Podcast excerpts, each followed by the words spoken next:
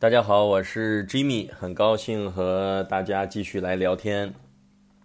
今天聊的题目我也写在这一期的标题，叫“其进锐者，其退速”，这是孟子的千古名句。其实这句话没有什么需要翻译的，就是你进步越快的人，他退步也越快。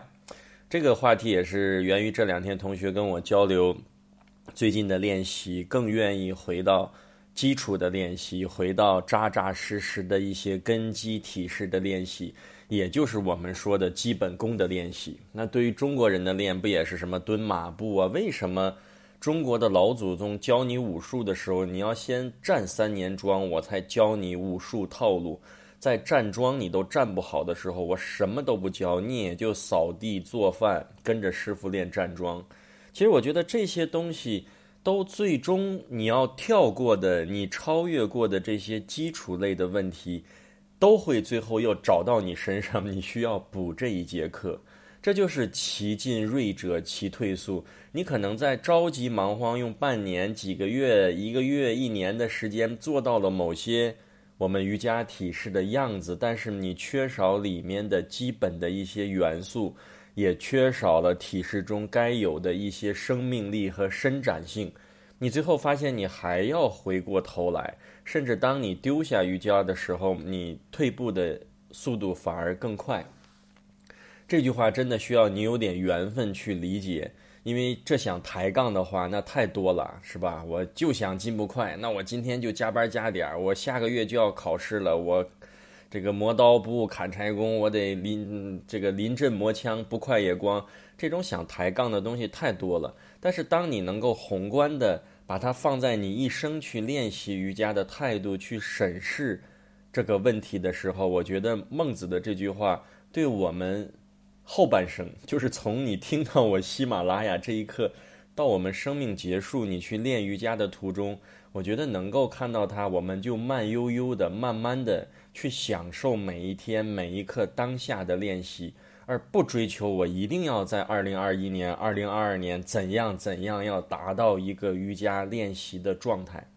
而且，我们也都不是小孩子，也就不是三四岁的人，也不是十几岁的青少年，都有大部分是有人生丰富的阅历的。回过头想，其实人生的进步。有时候也并不是完全由自己的努力和那种追求速度决定的，这就更一个宏观的话题了。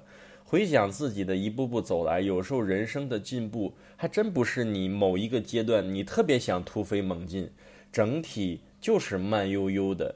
但是有一点是需要保持的，那就是要有一个积极的状态和一个行动力。所以说，听我的喜马拉雅也不要坠入到另外一头，好像劝着大家要。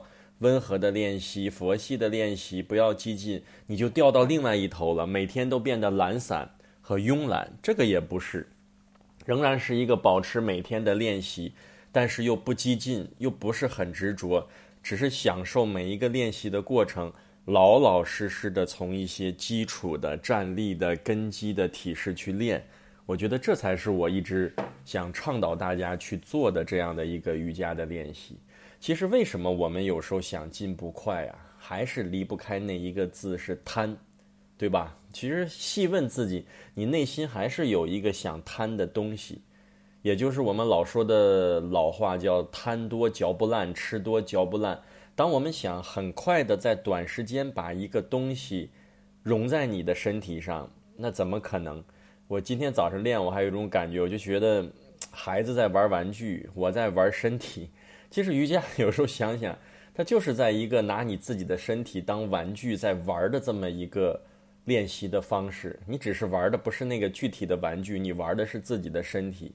但你孩子玩玩具是为了快乐，你玩你的身体的时候，你不能最后被身体玩了。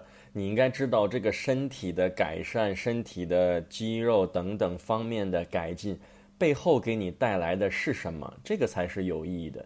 就像有同学问我瑜伽和普拉提，普拉提是解决功能性的身体功能的问题，去解解决它。我这块肌肉无力，我这块肌肉没有弹性。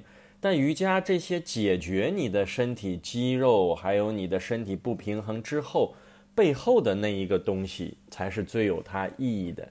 瑜伽五千年了，如果它真的只是解决一个功能性的问题，它很难流传到这么久远。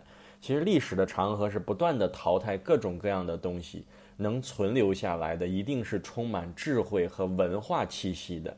如果一个东西没有文化和智慧，甚至哲学的支撑，简单的是一个功能性的东西，它很难流传千百。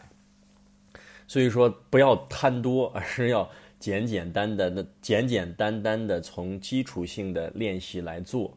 这时候又有同学问了：“那不贪多，我是不是就可以不学那么多呀？”这句话我又其实一直想讲的一个话题，今天我也是串起来讲，就是老子说的一个“为学日益，为道日损”。这句话是我这么多年都一直在提醒自己的，或者说这是我当学生时代根本听不懂的一句话。为什么说“为学日益，为道日损”？学的越多，这个道理懂得越少；学的越多，这个老子的这个《道德经》的道，我就失道了，我就离这个道越远了。这不学的越多越好吗？从小父母就让我们好好学习，天天向上。所以说，而且我觉得这句话当时我还质疑，我说老子本人就是一个周朝的图书馆馆长，你看了那么多书，你能写出《道德经》，你读的书可能比我用好几世读的都多。那还让我们少学吗？为学日益，为道入日损。其实我觉得最后随着随着走到瑜伽的世界，才慢慢的领会，我们学的很多知识都是解决外部矛盾的，就像科学技术一样。你把人类送到月球，你把人类送到火星，你让人从天津到北京可以达到半小时就通达，都是解决你的外部的。但是道这个东西是解决你内部的。对吧？人法地，地法天，天法自然。你是解决你内部和自然环境的一个关系的问题。所以反过来，当你如果你的学的科学技术这种向外的知识越多的时候，你发现你容易被那个东西带走，甚至有时候科学技术不一定都是做好事儿啊。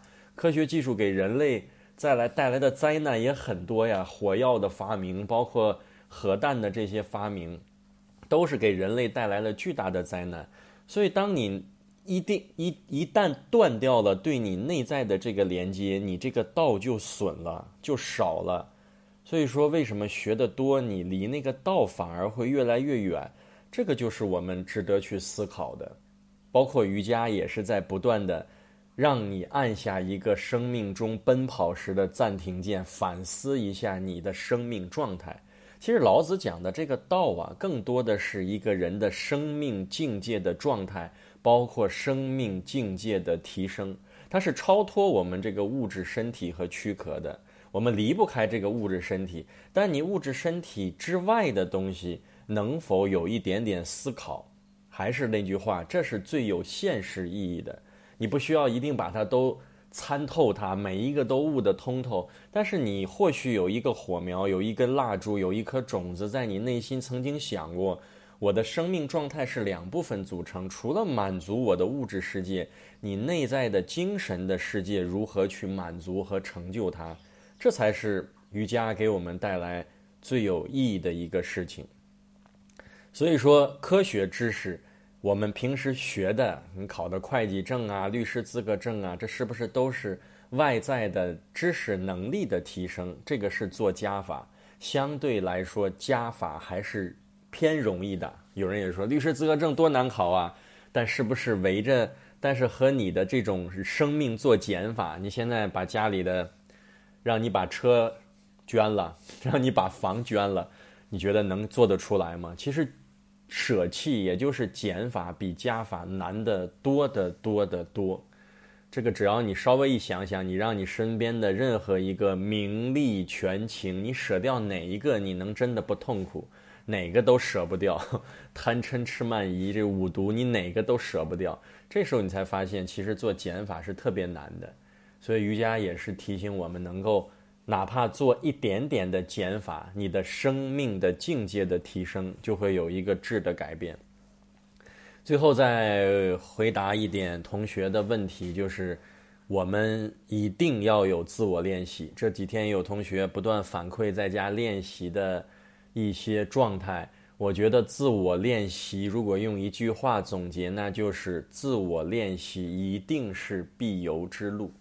因为当你只有了自我练习，你的头脑才开始思考，你的觉知才开始真正意义上的启动，你的内在的这种练习才真正的开始发生。因为大课的这种练习，我们会带着大家去流动，有一个能量场。你会在这种外和内的一个状态下，更多的偏向于外在，甚至有的同学刚开始练瑜伽，一节课都在外面，他根本就没有闲暇的功夫去管他内在的状态。但当你开启了自由自我练习，哪怕一天只有五分钟，你发现你整个的练习就和你上大课不一样了。但是也要我们很感恩这些瑜伽的平台，不是说完这句话，大家把瑜伽馆都干黄了，全跑家里练去了。但是你想想，如果你没有这个平台，怎么能和老师去认识，和大家去认识？我一年也一样啊，我每年也要出去学习一到两次，也是需要和老师去连接。所以最好的练习就是你有自我练习，你又回归教室，自我教室、自我教室两个来回切换。这个时候，我觉得你才在练瑜伽，也就是练我们瑜伽的那个体系的瑜伽。如果你只有教室的练习，你可能真的。就是完成的瑜伽的体式部分的练习偏多一点，向内的觉察和觉知的训练就偏少一点，所以也希望大家能够尝试自己去练一点，而且我也欢迎大家提问啊，而且提问的时候，我最喜欢大家的问题是什么呀？不是拍脑门儿，说老师，我听你说了喜马拉雅，我认为怎么怎么样。我说你练了吗？我没练，但是我一想你那个动作就不太对，我就不舒服。我一想你那个语音，我就腰疼。一定要去练。如果有问题你自己遇到了，我随时欢迎大家发信息给我。而且你要最好带着你的视频，或者你有你练习的一个描述，这个是比较好回答的。因为你在身体的练习中，你容易找答案，而且我容易给到你的答案，你有连接。如果光靠脑子想问出来的问题，我其实也不是特别好回答。同时也感谢今天有好几个同学啊，就是说，哎，老师感谢，然后什么辛苦啊，有时候不愿意打扰我，怕让我说的太多。本来没想讲这么多，讲这么多。反过来讲，嗯，大家也要想我为什么。愿意说喜马拉雅，我也是很快乐的。如果说喜马拉雅我不快乐，我早就不说了。而且帮助大家是很有很有成就感的，真的是很有。这个是我过去的工作中我从来没有体会过，原来做这样一件事情是这么有成就感的。因为以前的工作更多是文件的上传下达，在办公室里面。现在原来我从事一份。